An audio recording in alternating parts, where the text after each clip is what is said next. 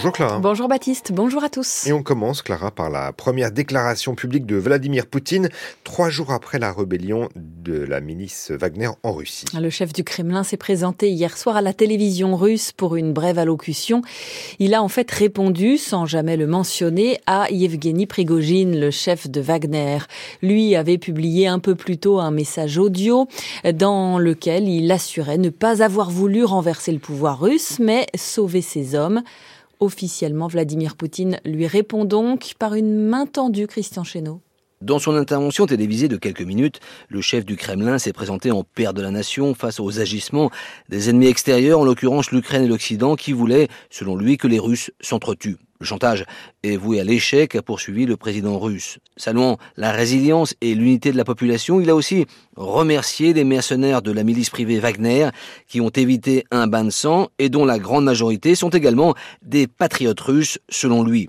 Vladimir Poutine a confirmé l'accord passé sous les auspices du président biélorusse Alexandre Loukachenko qui a permis le dénouement de la crise. Les hommes de Wagner auront le choix d'intégrer l'armée russe ou d'aller en Biélorussie. Dénonçant une nouvelle fois les traîtres, sans les désigner, il n'a rien dit du sort d'Evgeny Prigogine, le patron de Wagner, qui a pourtant défié son autorité. Pas un mot non plus concernant son ministre de la Défense, Sergei Shoigu, ou du chef d'état-major de l'armée, Valéry Gerasimov. Comme un statu quo officiel donc en Russie, et cela n'a pas eu d'effet sur la guerre en Ukraine. Le gouvernement de Kiev annonce avoir repris un nouveau village face à l'occupant russe, le neuvième village depuis le début de sa contre-offensive il y a deux semaines.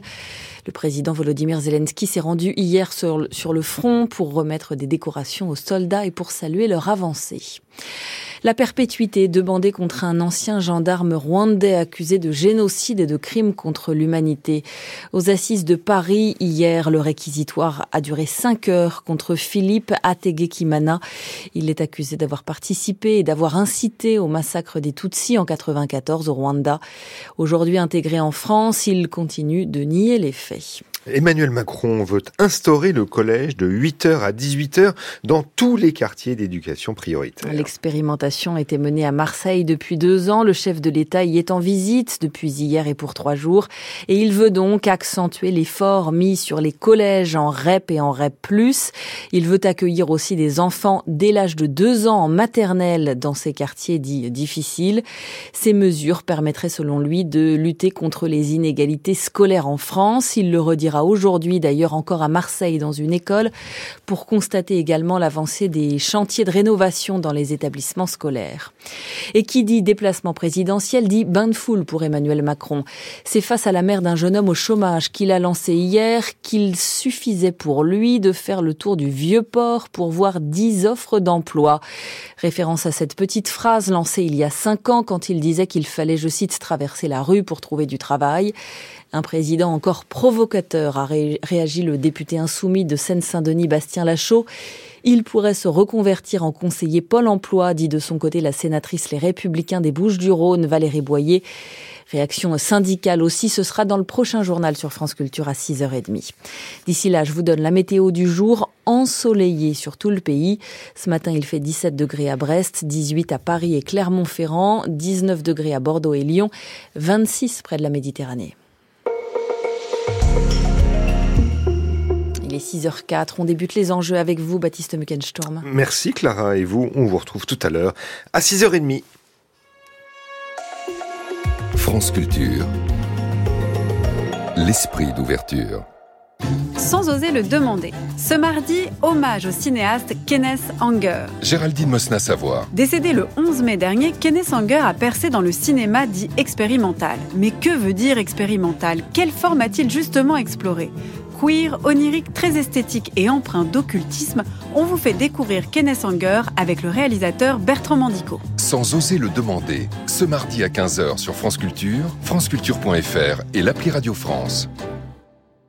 Comment porter un autre regard sur la cité grâce à la photographie Nicolas Herbeau. Ce mardi, le Book Club reçoit Camilo Leonquiano et Charles Haquet pour deux ouvrages qui proposent une nouvelle esthétique de la cité au travers d'une démarche journalistique et d'une démarche ethnophotographique. Le Book Club, du lundi au vendredi à 12h50 sur France Culture, franceculture.fr et l'appli Radio France.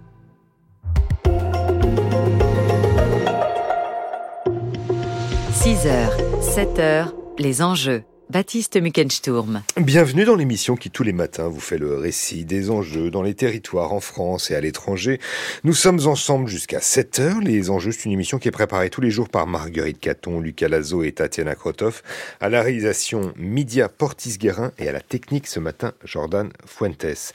À 6h40, les enjeux internationaux en Turquie, après 18 mois où l'inflation atteignit des sommets autour de 80% officiellement et davantage encore selon les économistes indépendant, eh bien le président Recep Tayyip Erdogan semble vouloir changer de doctrine économique. La Banque centrale turque a augmenté son taux directeur et des personnalités issues du monde orthodoxe de la finance ont été nommées à des postes clés. Alors pour vaincre la hausse des prix, le président turc acceptera-t-il des remèdes plus classiques à l'inverse de tous ceux qu'il a administrés à son pays jusqu'ici? Eh bien c'est le thème des enjeux internationaux tout à l'heure. Mais d'abord, dans les enjeux territoriaux, un feuilleton euh, législatif au long cours et un débat euh, politique d'importance. Le ZAN, l'objectif de zéro artificialisation nette à l'horizon 2050, est inscrit dans la loi depuis près de deux ans, précisément depuis la promulgation du texte climat et résilience en août 2021. Mais depuis, eh bien, l'application n'a guère avancé, chaque décret faisant l'objet de combats juridiques et de réécriture sans fin. Les difficultés de mise en œuvre sont telles qu'au mois de mars, le Sénat a rédigé une nouvelle proposition de loi qui est actuellement discutée à l'Assemblée le ZAN ou la mise à l'épreuve des solidarités, euh, territoriales, pardon, eh bien c'est notre sujet dans un instant.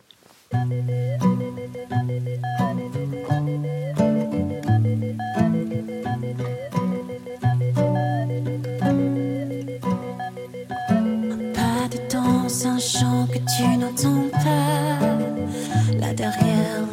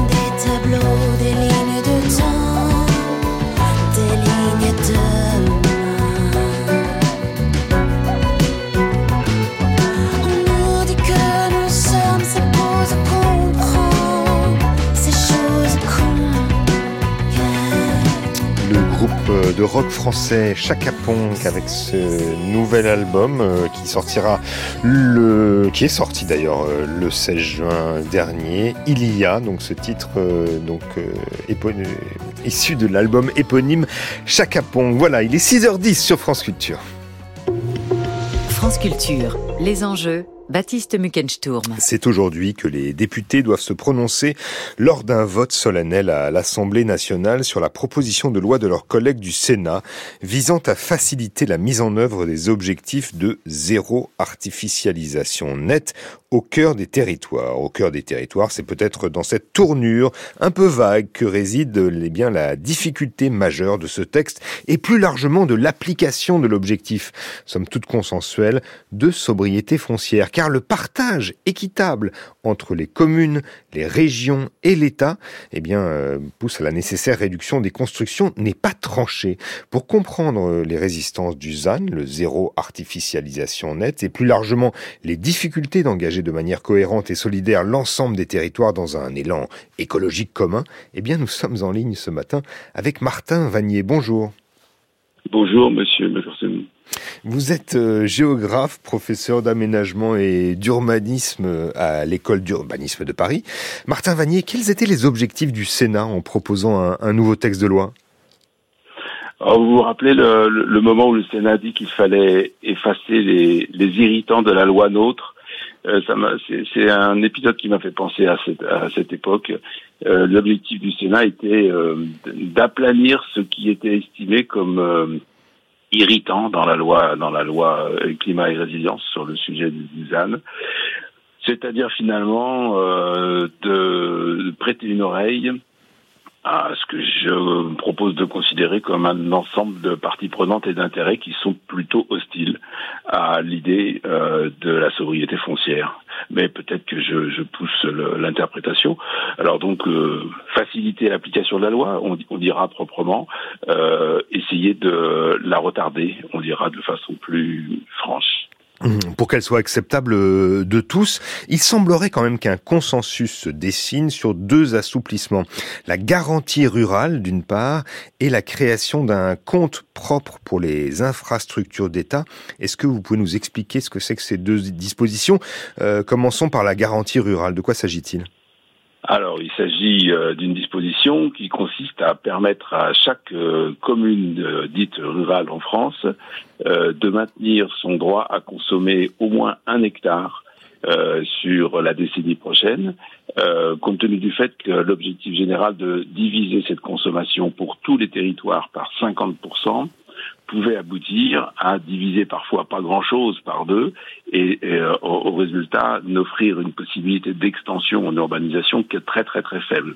Mmh. Donc ça consiste à établir un seuil en dessous duquel on ne descend pas, même si on divise par deux le rythme de consommation intérieure, puisque c'est c'est le principe de la loi, hein, c'est de diviser par deux le rythme de consommation de la décennie précédente. Mmh. Ça veut ça, dire le, le boucle. Oui, je vous écoute. Non, non, je vous en prie, ça veut dire que, que chaque commune pourra donc euh, artificialiser au moins un hectare. Chaque petite commune. Hein. C'est chaque petite commune peu dense et très peu dense, hein, il faut quand même le préciser sur les communes rurales, il y en a quand même 30 000 en France, que 80%, paradoxalement, contrairement à ce qu'on pourrait éventuellement penser, 80% des communes en France sont considérées comme des communes dites rurales, ce qui ne manque pas d'interroger d'ailleurs, mais enfin c'est comme ça. Et donc, euh, si on multiplie euh, ces, ces 30 000 communes par un hectare, on obtient un chiffre déjà assez conséquent, ce qui est assez contraire avec l'idée de sobriété, qui consiste à distribuer déjà, pour commencer, 30 000 hectares euh, urbanisables. Voilà, ça c'est le, bouclier rural. Mmh. Et alors, le deuxième, euh, deuxième assouplissement, la création d'un compte propre, de quoi s'agit-il? Un compte propre pour les infrastructures d'État, de quoi s'agit-il?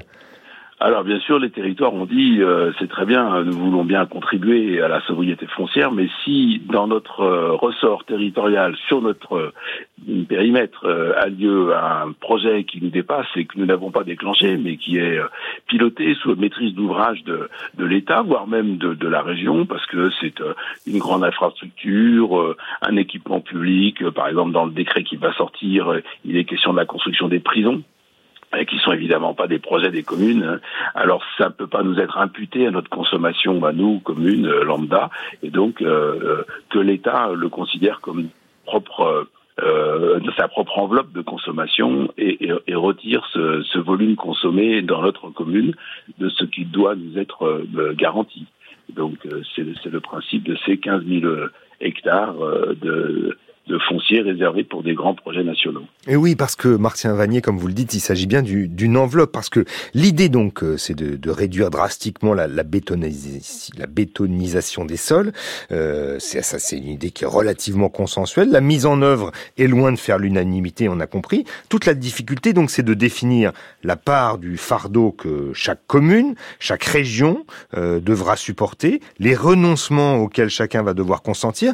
Comment va s'organiser le partage des 125 000 hectares qui sont disponibles d'ici 2031 à l'échelle nationale Les 125 000 hectares, c'est bien l'enveloppe euh, à laquelle vous faisiez référence. Absolument, hein, c'est c'est euh, c'est le 50% de ce que nous avons en France consommé entre 2011 et 2020. Donc dans une décennie. Et puis donc la loi climat résilience en, en 22 a dit bah non, on pourrait en 21 pardon on pourrait considérer que euh, la, décennie suivante on divise euh, cette cette consommation par deux. Donc 250 divisé par deux, ça fait 125 000 hectares. Ensuite de quoi la loi dit eh bien écoutez pour territorialiser cet objectif de moins 50% partout euh, on va laisser faire les régions à travers un document de planification qui, qui porte un nom un peu lourd qui s'appelle le SRADET, le schéma régional d'aménagement, de développement durable et d'égalité des territoires, le SRADET. Et donc les régions. Oui, c'est pour la stratégie des la stratégie des régions hein, en matière de d'aménagement du territoire. Absolument, un document de planification stratégique. Les régions ont fait leur travail, elles l'ont aujourd'hui achevé en quasi-totalité, mais techniquement il est fait, juridiquement il n'est pas forcément toujours adopté et politiquement pas toujours voté encore, mais techniquement il est, réalisé. Et donc chaque région a à son tour repris cet objectif, également négocié pour sa part la part des projets d'État qui euh, que la région, exactement comme ce que je dis tout à l'heure pour les communes, n'avait pas nécessairement apporté elle-même, puisque c'était des projets d'intérêt Et puis c'est tourné vers l'échelon en dessous qui s'appelle le, niveau des SCOT, des schémas de cohérence territoriaux. Je pense que nos auditeurs connaissent souvent les SCOT parce que chaque Français habite dans un territoire où il y a un SCOT. Un SCOT, c'est un groupement d'intercommunalité communauté de communes, communauté d'agglomération, métropole, etc., euh, qui est dédié à la mise en place d'un schéma de cohérence qui est le document cadre de la planification locale. Alors, tout ça, c'est emboîté. Hein, c'est le SCOT, c'est l'équivalent du STRADET, mais à l'étage en dessous. Mmh. Et c'est au SCOT que revient le, la nécessité ou le devoir ou la possibilité de répartir euh, une enveloppe foncière qui a été décidée par la région. Donc la région euh, indique à chaque SCOT l'effort qu'il va devoir réaliser et cet effort est modulé. C'est pas forcément 50% pour tout le monde. Les régions mettent en place ce qu'on appelle la territorialisation du ZAN, c'est-à-dire une modulation de cet effort en fonction du du contexte du territoire de Scott qui peut être urbain, rural, très peuplé, peu peuplé, sous forte pression, pas sous forte pression, etc. Et on lui demande, la, région demande au Scott un pourcentage qui, aujourd'hui, pour ce qu'on en sait en France, selon les régions, euh, varie de plus ou moins 10%, on va dire, pour simplifier, c'est-à-dire entre 40 et 60. Mmh. Un petit peu plus de 40, un peu moins de 60. J'ai en, en tête l'exemple de, de, la région Rhône-Alpes où la variation va de 42 à 58. Oui, alors justement, parce que effectivement, vous avez raison de, de, de, souligner cet exemple de la région euh, Rhône-Alpes, parce que c'est la première à avoir déjà euh, travaillé d'une certaine manière. Qu'est-ce qu'elle a, qu'est-ce qu'elle a mis en place exactement? Alors, la région Auvergne-Rhône-Alpes, j'ai fait l'erreur. Oui, c'est Auvergne-Rhône-Alpes, vous avez raison. Oui, excusez-moi. La région Auvergne-Rhône-Alpes a été une des premières à, à, rendre sa copie, si on peut dire, celle du SRADET, euh, pour territorialiser Lausanne, et a pris les dispositions qui, d'une certaine façon, anticipaient pour quelques-unes d'entre elles, celles que le, le Sénat va, va probablement... Euh, euh le, le, Parlement va probablement euh, fixé aujourd'hui, euh, ou en tout cas remettre dans le circuit de, de la navette parlementaire. Mmh. Alors, j'en je, je, nomme euh, deux pour l'essentiel. Euh, la garantie rurale en, en région Rhône-Alpes, euh, Auvergne-Rhône-Alpes, pardon, consiste bien à affecter un hectare à chaque commune, euh, un hectare consommable à chaque commune rurale, mais à condition qu'elle soit une petite centralité, c'est-à-dire que elle, elle est effectivement vocation à, à, accueillir une certaine forme d'urbanisation structurante pour le territoire. Donc, le, je, je rentre pas dans le détail de ce qu'on appelle une centralité euh, en milieu rural, mais enfin, c'est l'équivalent du bourg. Hein, c'est l'équivalent dans nos campagnes, euh, euh non pas du, du village, village, mais du niveau bourg. Voilà. Ah, Et donc, plus petit que le village. Oui, un tout petit peu, la taille au-dessus. Là où il y a effectivement, euh, en général, des commerces, des équipements, des services, un premier niveau de, de, polarisation euh, qui fait que la commune est certes rurale, mais elle est polarisante. Donc c'est un, un, une garantie rurale qui n'est pas totalement disséminée du, dans le territoire, mais qui est affectée au niveau de centralité de la ruralité. Et puis la région Auvergne-Rhône-Alpes a pris une autre disposition qui n'est pas inintéressante, consistant à dire les communes carencées, alors je, je, je, suis désolé de devoir expliquer très rapidement en quelques secondes. Allez-y, allez-y, soyons, soyons pédagogues.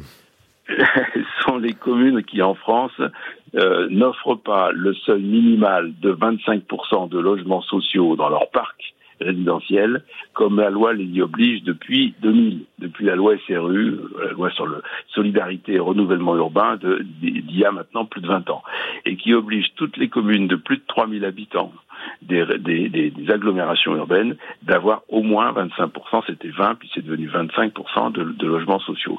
Lorsque la commune n'a pas ce, parc de logements sociaux, elle doit le réaliser, faute de quoi elle est désignée comme carencée et elle paye une amende annuelle, le temps qu'elle récupère ce, ce, seuil qui est obligatoire. Hein.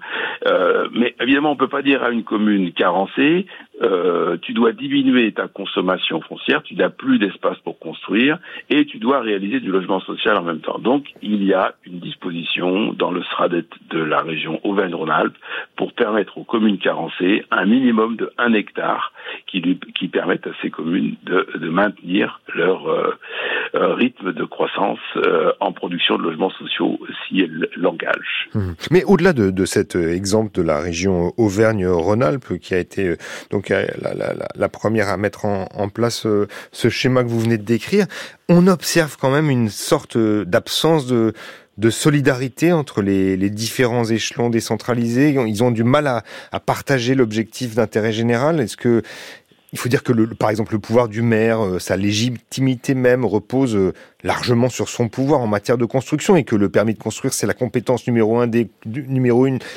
communes et que là, il va falloir qu'ils partagent euh, les décisions avec l'intercommunalité. Ça va être plus compliqué. Alors absolument, la, la solidarité, euh, euh, comme dirait l'autre, c'est euh, quel numéro de téléphone? La solidarité, quelle échelle territoriale? Alors vous avez raison de souligner le fait qu'aujourd'hui, en, euh, en, France, euh, le maire existe pour l'essentiel, non pas tant par ses pouvoirs de police, qui certes ne sont pas complètement négligeables, le droit de passer des arrêtés, hein, je parle pas de la police nationale, je parle de, des arrêtés municipaux, il, il a très peu de, de leviers de politique publique, mais il a la main sur le document d'urbanisme et euh, c'est par lui que passe la délivrance des actes d'urbanisme. Donc là, c'est sa fonction majeure.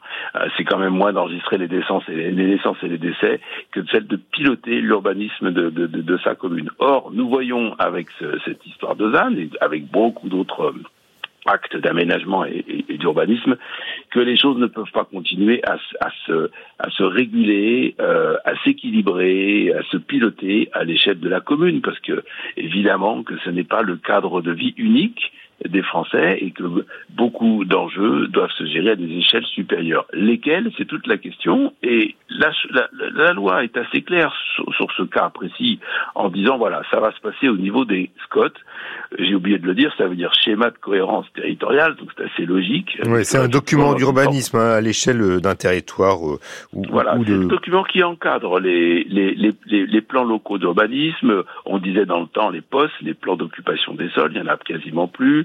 Certaines communes ont un document allégé qu'on appelle une carte communale. Les PLU ou les PLUI, lorsqu'ils sont intercommunaux, tous ces niveaux de documents locaux, qui sont ceux qui s'imposent à nous, à, à ce qu'on appelle aux pétitionnaires, c'est-à-dire aux, aux, citoyens, sont encadrés à leur tour par un document plus général qui, qui les met en cohérence les uns par rapport aux autres et qui s'appelle le SCOT. Mmh. Et la solidarité du ZAN, c'est à l'échelle du SCOT qu'elle doit se réaliser. C'est-à-dire, si on doit dire à une commune, bah, on va construire un peu moins les dix prochaines années, même parfois beaucoup moins, hein, deux fois moins, ou 55% fois moins, ou 60% fois moins euh, chez toi, parce que euh, on va construire un peu plus à côté, ou parce que euh, tu vas contribuer toi aussi à la sobriété foncière du, du, du, du SCOT, et ben c'est à l'échelle du SCOT que ces choses-là se, se, définissent, et les, les maires sont donc euh, invités à avoir ce débat. Alors à l'échelle, faut le dire, d'un SCOT qui, en général, en France, couvre quelques dizaines de communes. C'est pas, faut reconnaître que c'est pas facile de se mettre euh, d'accord quand on est 40, 50, 100. Il y a des SCOT qui font plus de 200 ou 300 communes. Euh, donc c'est fédéraliste hein, comme, euh, comme, comme approche. Et euh, entre entre le niveau du SCOT et le niveau du maire il y a le niveau de l'intercommunalité. Donc là vous avez la totale. On l'a fait ce matin. On a, fait tout le parcours des échelles. Hmm. et donc c'est aussi à l'échelle des intercos que ce débat euh, ce, ce, débat a lieu. Mais au fond... et, et, et, aussi il faut noter d'ailleurs qu'il y a aussi un jeu politique euh, sur lequel jouent les, les oppositions notamment l'opposition entre le monde rural et, et les métropoles. Malheureusement on n'a pas le temps d'aller plus loin, mais ça aurait été euh, un, moyen de, développer cette discussion. Merci beaucoup Martin Vanier euh, de nous avoir éclairé justement sur cette euh, sur projet de, la ZAN, de de des zones de, du zéro artificialisation nette, en discussion donc au Sénat.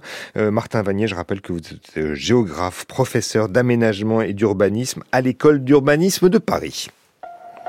Les enjeux à retrouver sur franceculture.fr et l'appli Radio France. 6h26 aujourd'hui sur France Culture, dans les matins de Guillaume Erner tout à l'heure à 7h14, la question du jour, que sait-on de la toxicité de nos appareils à gaz? Et puis, à partir de 7h40, à l'occasion du voyage de trois jours d'Emmanuel Macron dans la cité phocéenne, à Marseille, euh, Marseille est-elle le reflet des mots français? Réponse avec le journaliste Philippe Pujol et la géographe Béatrice Gibelin. Et puis, ne ratez pas le nouveau podcast de France Culture, mis en ligne cette semaine. Il s'agit des aventures de Tintin, et plus précisément du secret de la licorne.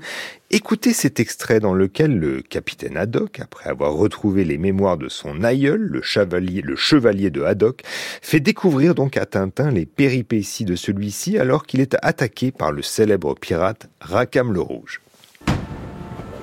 Ça y est Du pirate, les grappins sont lancés. Hop Et avec de féroces hurlements, les flibustiers se précipitent à bord de la licorne. Aïe À l'abordage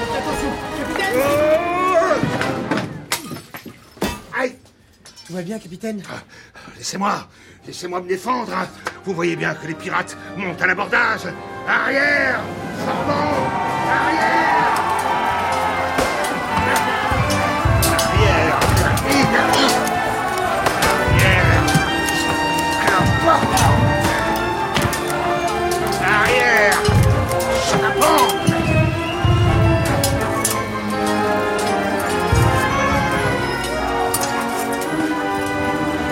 Laissez-moi cet homme, camarade. Je le tuerai, moi. Viens, Zidon, ou la gaufre Vieux corpichon. Snapisme Magnifique Tuer Eh bien, voilà pour... Ah. Scolopendre Capitaine, calmez-vous. Gare à vous, ça va parler Attention Le plafonnier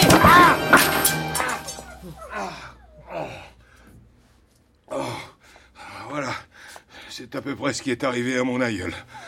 Voilà tous les noms d'oiseaux du capitaine Haddock qu'on aime. C'est donc dans ce nouveau podcast France Culture, Le secret de la licorne, les aventures de Tintin, euh, réalisé par euh, Benjamin Habitant, adapté par euh, Catel Guillot, une coproduction France Culture, la comédie française et en partenariat avec la revue Tintin, c'est l'aventure accompagnée de la musique de l'Orchestre National de France.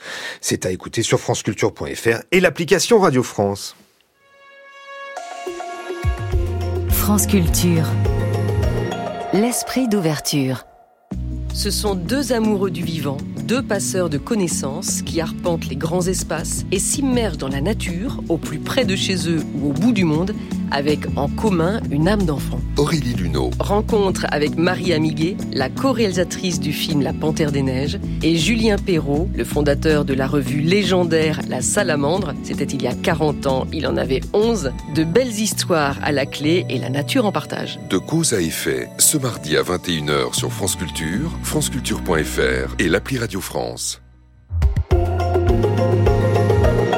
Il est quasiment 6h30, vous écoutez France Culture. Dans un instant, euh, le journal de Clara Lecoqrel. Juste après, ça sera les enjeux internationaux. On parlera de la Turquie et de la lutte contre l'inflation engagée, réengagée par le président fraîchement réélu, Recep Tayyip Erdogan. Voilà, il est 6h30, je vous le disais, et vous écoutez toujours France Culture.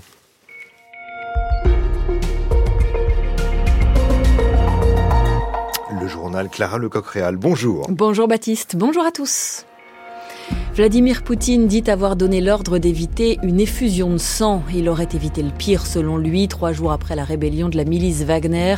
Les troupes russes, toutefois, n'en sortent pas grandies, vous l'entendrez. Réaction dans ce journal aussi de force ouvrière après les propos d'Emmanuel Macron hier à Marseille. Il assurait pouvoir trouver 10 emplois sur le vieux port. Et puis, si vous ne pouvez pas aller les visiter, on vous les décrit, les appartements de Marie-Antoinette à Versailles, tout juste restaurés. Les visites sont déjà complètes. Près de trois jours après la rébellion du groupe Wagner, le président russe a donc pris la parole. Vladimir Poutine est apparu hier soir à la télévision d'État, allocution dans laquelle il s'est félicité d'avoir évité un bain de sang alors que les paramilitaires marchaient vers Moscou ce week-end. Il donne maintenant le choix aux mercenaires, soit signer avec l'armée régulière, soit partir en exil en Biélorussie. Vladimir Poutine se pose donc en garant de la paix intérieure, mais l'équipée de Wagner s'est conclue par un repli dimanche et elle a tout de même mis en lumière ces derniers jours une certaine déliquescence des forces armées russes, Eric Biegala. C'est ce qu'il y a de plus frappant dans l'épisode de samedi dernier. Les combattants du groupe Wagner, armés de pied en cap et visiblement prêts à en découdre, ont réussi en quelques heures à prendre Rostov-sur-le-Don et à progresser en armes sur près de 800 km en direction de Moscou sans être ni empêchés ni interceptés. Il faut dire que l'armée russe, dans son ensemble, a subi de telles pertes en Ukraine depuis un an et demi qu'elle n'est plus que l'ombre d'elle-même, remarque Vincent Touret. Il est spécialiste de l'armée russe et chercheur associé à la Fondation pour la recherche stratégique. Concrètement, l'État russe en fait est obligé de mobiliser tous les moyens, toutes les ressources qu'il peut avoir dans le pays même. Comme son budget n'est plus suffisant pour alimenter les troupes euh, russes, il a commencé en fait à régionaliser le financement. Par exemple, tous les bataillons de territoriaux qui sont levés dans telle région, les groupes privés qui sont sur tel financement par tel oligarque, et vous arrivez à une certaine atomisation de la force militaire russe. L'armée régulière reste la première parmi d'autres forces militaires en Russie, mais elle n'arrive plus à subordonner ou du moins on remet en cause la subordination qu'elle avait sur toutes ces forces-là. Wagner participait de cette atomisation des forces armées de Moscou, mais c'était l'une des forces les plus aguerries, les plus expérimentées, et elle risque aujourd'hui de cruellement manquer sur le terrain. Pour tout savoir sur cette rébellion avortée, retrouvez notre podcast Guerre en Ukraine sur la plateforme Radio France. C'est la première preuve que Donald Trump a gardé des documents classifiés après son départ de la Maison Blanche. CNN a obtenu l'enregistrement d'une conversation. On y entend l'ancien président des États-Unis montrer des papiers et expliquer qu'il ne les a pas déclassifiés. Un enregistrement de deux minutes devenu pièce maîtresse dans un dossier qui lui a valu son inculpation fédérale. Explication Sébastien Paour. On est en juillet 2021, six mois après son départ de la Maison Blanche, dans son golfe de Bedminster, dans le New Jersey, et Trump présente des papiers à plusieurs personnes, dont un rédacteur et un éditeur qui travaillent sur une biographie de son ancien chef de cabinet. L'ancien président veut leur prouver qu'il n'avait pas l'intention d'attaquer l'Iran, que c'était une idée de son chef d'état-major. Et il montre un document classifié du Pentagone. Il a dit que je voulais attaquer l'Iran. Regardez, c'était lui. Ce que je vous dis n'est pas officiel. Il cherche dans les feuilles, ses interlocuteurs rigolent. Trump admet, contrairement à tout ce qu'il affirme publiquement, que ces documents sont hautement confidentiels, secrets, qu'il aurait pu les déclassifier en tant que président, mais que désormais il ne peut plus. Une de ses collaboratrices termine. Maintenant, on a un problème. Le procureur spécial Jack Smith a effectivement entre les mains une preuve essentielle de la mauvaise manipulation d'informations classifiées par le milliardaire républicain. Sébastien Paour depuis Washington. L'Union européenne aurait-elle euh, assez d'argent pour tenir ses objectifs climatiques d'ici à 2030 en tout cas, ils ont du plomb dans l'aile si l'on en croit la Cour des comptes européenne. Elle estime qu'il y a actuellement peu d'éléments qui prouve que les financements prévus seront suffisants pour les objectifs climatiques. Pas assez d'argent et un manque d'ambition politique. Un vote est de nouveau prévu aujourd'hui à la Commission européenne sur un texte pour préserver la biodiversité. Mais la droite et l'extrême droite sont contre pour défendre, disent-elles, l'agriculture. 6h35 sur France Culture, la suite du journal de Clara Lecoq-Réal. C'est certainement la petite phrase qu'on retiendra du premier jour de déplacement à Marseille d'Emmanuel Macron. Je fais le tour du vieux port avec vous. Je suis sûr qu'il y a 10 offres d'emploi dessus. Lors d'un bain de foule cité des campagnules hier, le président a répondu ainsi à une femme sur les difficultés de son fils âgé de 33 ans pour trouver un emploi. Réaction de Franck Bergamini, secrétaire général Force ouvrière des Bouches-du-Rhône, au micro de France Bleu Provence. C'est ou mal connaître la ville ou mal connaître le pays que de pouvoir dire un truc pareil. C'est au moins idéologique que de considérer qu'on peut trouver 10 jobs en une journée. Sinon, ça veut dire que tous les chômeurs qui existent aujourd'hui, ce sont des chômeurs volontaires pour l'être. Vous, vous l'invitez à faire le tour du Vieux-Port, Emmanuel Macron? Mais volontiers. On peut même l'accompagner s'il veut. Il ne trouvera pas une offre d'emploi. Voilà. En tout cas, une offre d'emploi qualifiée à un salaire décent, qui ne soit pas précaire, il n'en trouvera pas. Moi, je vous le dis, les gens, ils cherchent. On peut considérer qu'il y a une partie des personnes qui ne cherchent pas, mais il y a quand même une grande partie des personnes qui ne se complaisent pas à être dans le chômage. C'est pas vrai. Aujourd'hui, Emmanuel Macron parlera éducation à Marseille encore. Il a déjà dit vouloir étendre l'accueil des collégiens en REP et REP+, de 8h jusqu'à 18h à toute la France. L'expérimentation a été menée à Marseille jusque-là.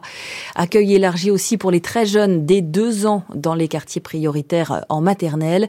Mais n'oublions pas tous les autres établissements hors REP et REP+. Question que nous poserons dans le prochain journal sur France Culture à 7h.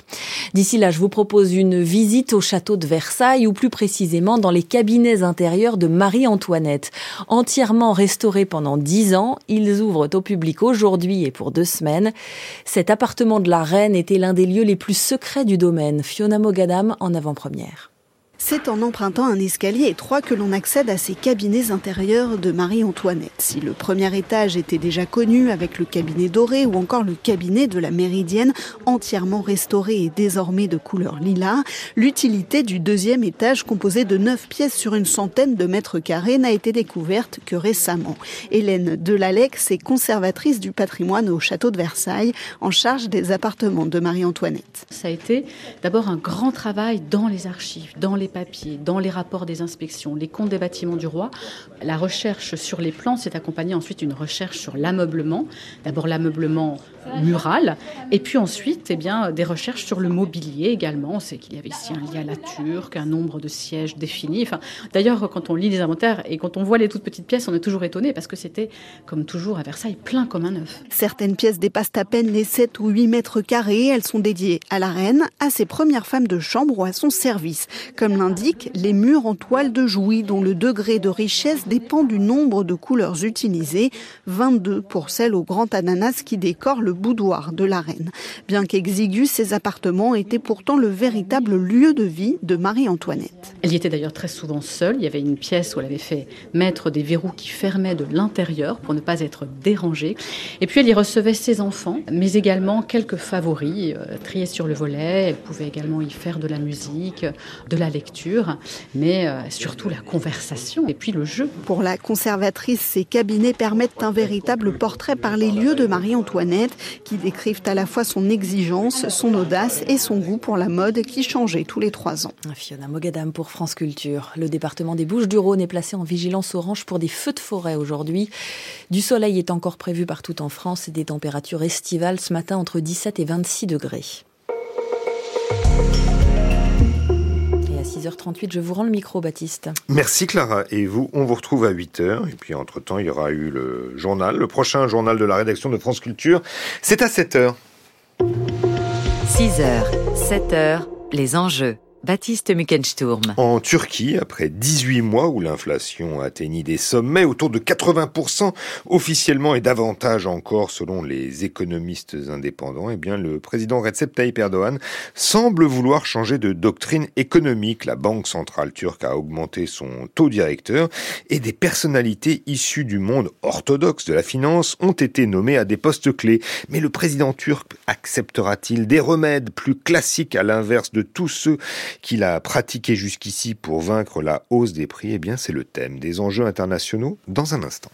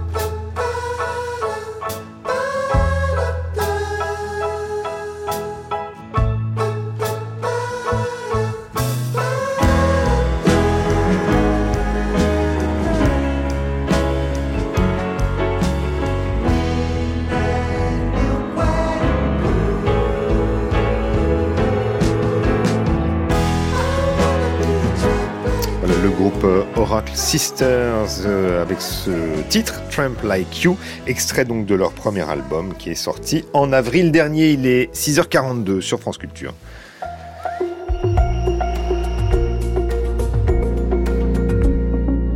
C'est l'heure des enjeux internationaux. Cette semaine, en Turquie, pour la première fois depuis l'hiver 2022, l'inflation est tombée sous la barre des 40%. Cette chute de moitié par rapport à l'automne dernier est d'abord le résultat d'une promesse électorale.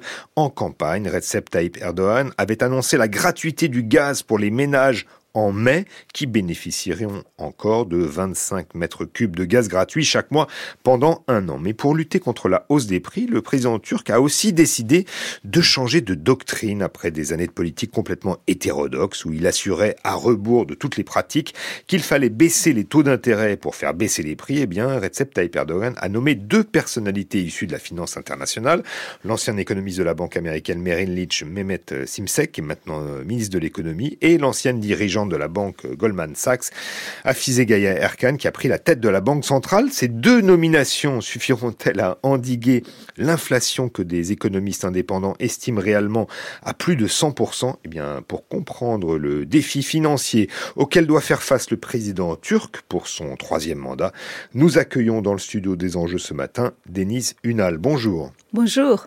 Vous êtes économiste au Centre d'études prospectives et d'information internationale, le fameux CEPI.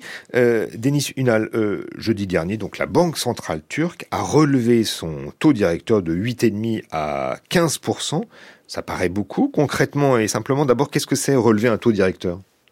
Ben, c'est donner une indication au marché qu'on va vers un resserrement monétaire, que les crédits vont devenir plus chers. Mmh. Alors, je disais, ça paraît beaucoup. En fait, c'est le taux, le taux directeur de la Banque centrale turque. Je dis, ça paraît beaucoup, sauf que finalement, euh, y a, ça a déçu les marchés, cette augmentation. Pourquoi? Bah, On s'attendait en moyenne plutôt vers 20-25%, et les paris allaient euh, entre 14% et 40%. Donc 15%, on était dans la fourchette basse. Ça a déçu. D'accord, les marchés financiers euh, ont trouvé ça un peu léger. En fait, cette décision, elle intervient dans les, dans les premières semaines de la réélection d'Erdogan, après une campagne où l'inflation, justement, a été l'un des principaux sujets. L'opposition avait porté euh, assez haut la volonté de, de relever les taux euh, directeurs, justement, pour stabiliser cette hausse des prix, mettre en place un cadre économique pour regagner la confiance des investisseurs. Quel était le discours défendu, justement, par le candidat Erdogan il y a quelques semaines encore, justement, sur le plan économique Alors, pendant la campagne électorale, Erdogan a peu parlé d'économie, de ce qu'il allait faire, de sa vision. Il a d'abord présenté son bilan, il est là depuis 20 ans, surtout les grands travaux, en particulier la réussite euh, dans l'industrie militaire de la Turquie. Ensuite, il a fait, il a mené vraiment ce qu'on appelle une économie de campagne, en accordant toutes sortes de largesses, en augmentant le salaire minimal et dans le privé et dans le public. Et ensuite, en augmentant euh, les retraites les plus basses, euh, en accordant beaucoup de, de, facilités aux étudiants et euh, vous avez souligné, en obtenant de leur ici à ne pas payer la facture euh, énergétique en ce qui concerne le gaz, donc en distribuant le gaz, en fait, il a utilisé les sources propres du pays euh, pour sa propre campagne euh, électorale. Et pendant ce temps-là, en ce qui concerne les taux d'intérêt, il a dit qu'il allait continuer à les baisser parce que c'est comme ça que les gens allaient pouvoir consommer ou bien produire avec des crédits peu chers. Hum, autrement dit, à vous entendre, euh, Denis Unal, il a dit exactement l'inverse de ce qu'il fait aujourd'hui, puisqu'il a décidé d'augmenter euh, le taux euh, directeur de, la, Banque centrale. Comment ce, ce revirement de discours est présenté à son électorat aujourd'hui? Ce n'est pas beaucoup présenté et son électorat ne demande pas plus de comptes que ça. Son électorat lui fait confiance parce qu'il dit à un moment à un autre, il va trouver le moyen euh, de nous orienter euh, les fonds euh, vers nous, vers les fonds, pardon, vers nous les fonds nécessaires. actuellement, donc, ce qu'il dit, eh bien, voilà, j'ai nommé ces deux personnes. Je leur ai promis que j'interviendrai pas et je vais voir ce qu'ils vont pouvoir faire. Mais il ne donne pas plus d'explications. Hum, Ces deux personnes, en l'occurrence, c'est celle que j'ai nommée, hein, le nouveau ministre de l'économie, euh, Monsieur euh, Mehmet Şimşek. Şimşek, qui est donc un ancien, qui d'ailleurs qui avait déjà été ministre de l'économie en Turquie, mais Oui, qui, c'est assez cocasse à cet égard parce qu'il a quitté son poste. Il a été viré aussi même à Erdogan parce qu'il voulait lui augmenter les taux d'intérêt à l'époque aussi. Mhm. Donc là, il revient pour les augmenter vraiment. Néanmoins, il, il revient estampillé aussi du label euh, banquier américain, puisque c'était euh, euh, l'économiste de la banque américaine euh, Merrill Lynch, hein, Simsek, et puis autre nomination, euh, la, la présidente de la, de, de la banque centrale, qui est une femme, ancienne dirigeante donc aussi d'une banque américaine, très donc très orthodoxe, la banque Goldman Sachs. Il s'agit de, de la Gaïa Erkan. Ce sont quand même des, gens qui vont appliquer une politique qui est complètement différente. Et d'ailleurs, le ministre de l'économie a déjà dit qu'il allait mener une, politique, euh, il n'a pas dit orthodoxe, mais c'est ça que ça voulait dire. Il a dit classique. Oui, plus traditionnel. Et il a parlé de la transparence. C'est important parce qu'on ne sait même pas exactement quel est le taux d'inflation en Turquie. Donc on a beau dire, bon, l'inflation à 40%, personne n'y croit. Et déjà, il faut les mesurer. Et après, il faut aussi mettre avec euh, le taux d'intérêt d'autres mesures qui, qui rendent l'économie euh, plus simple par rapport à la complexification qu'on a. Qu'est-ce que je veux dire par là? Il y a non seulement l'importance des taux d'intérêt pour une politique monétaire, mais aussi tout ce qu'on donne comme règle aux banques. Actuellement, euh, les banques sont sous l'effet de, règles ce qu'on appelle macroprudentielles. C'est tout un système où quand ils accordent des crédits, euh, ils sont obligés d'acheter des bons du trésor à l'État à des villes prix. Et que ça crée un ensemble de torsions dans l'économie. C'est-à-dire?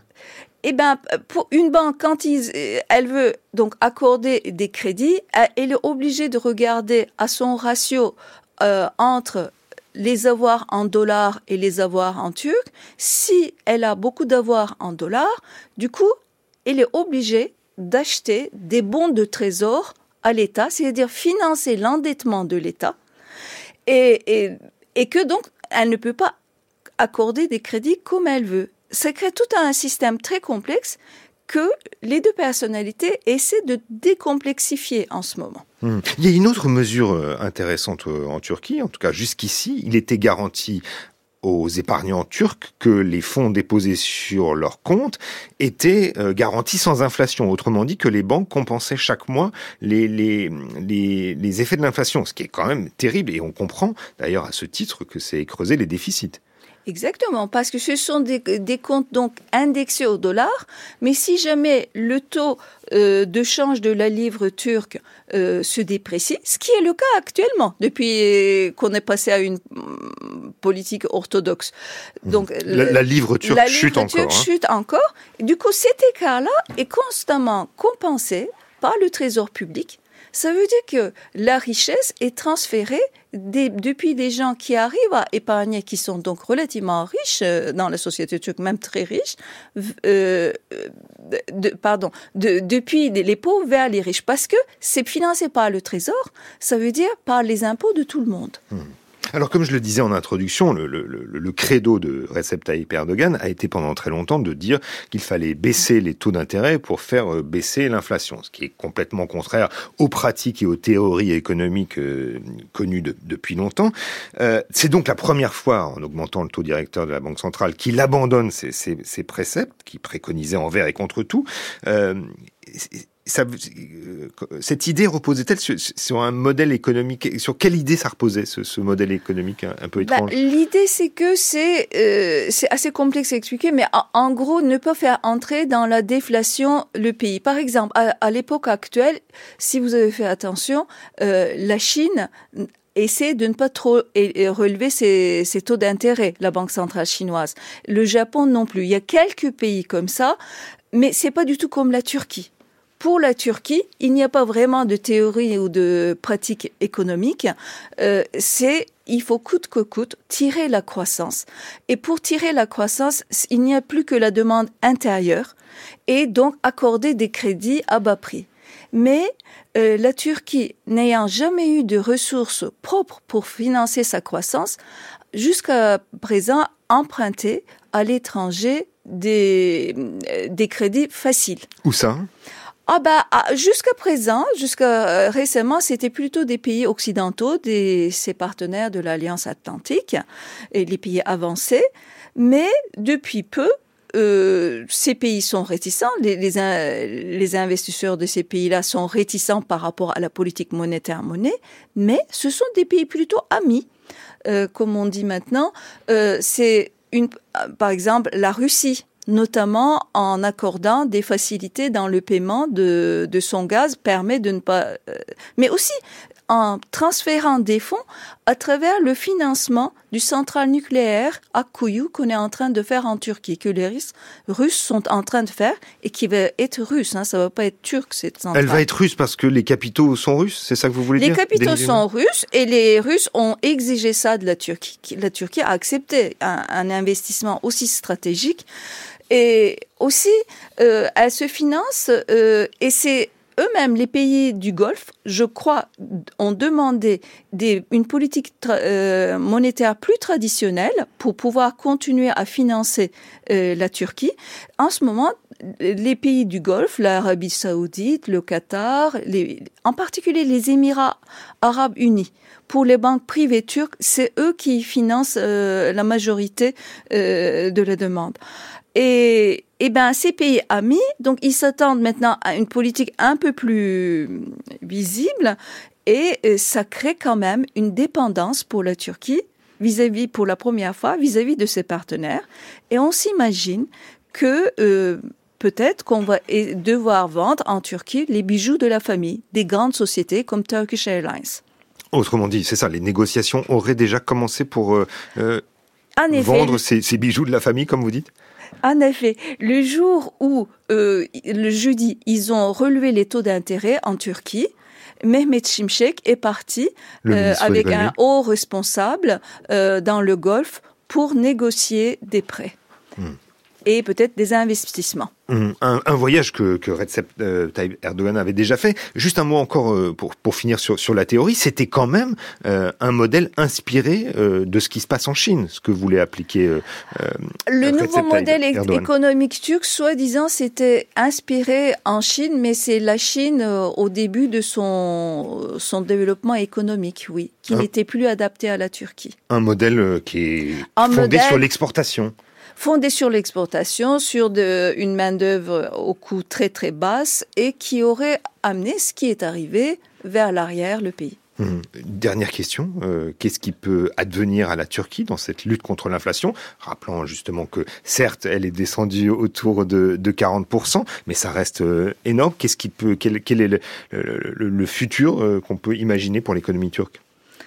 On a du mal à imaginer en ce moment. On n'a pas beaucoup de visibilité et c'est vrai, ce qu'on voit, euh, c'est difficile aussi. Il faut dire que même si l'opposition était arrivée au, au, pouvoir, avec de tels déficits actuellement et un tel niveau d'inflation, il est difficile de mener une politique monétaire parce que on, ça peut se traduire par une récession, un relèvement trop important des taux d'intérêt. Mmh. Et on a l'impression pour le moment que Erdogan essaie de mener sa barque en faisant plaisir euh, aux marchés internationaux, mais en voulant quand même préserver ses chances pour remporter les élections euh, municipales qui se profilent en moins d'un an. Mmh. Donc pour le moment, ça va être une politique assez imprécise. Avec euh, effectivement des, des, défis importants, euh, notamment euh, à Ankara et à Istanbul. Et puis il faut rappeler aussi d'ailleurs sur le plan économique, euh, euh Denis Ünal, que la, les réserves de la Banque centrale turque en monnaie, en devises étrangères, ont complètement, sont complètement fondu ces dernières années. Merci beaucoup de nous avoir éclairé justement sur ce changement de, de doctrine économique opéré par Recep Tayyip Erdogan, à contrario de ce qu'il avait annoncé dans sa campagne électorale, euh, Denis Unal. Je rappelle que vous êtes économiste au Centre d'études prospectives et d'information internationale, le CEPI.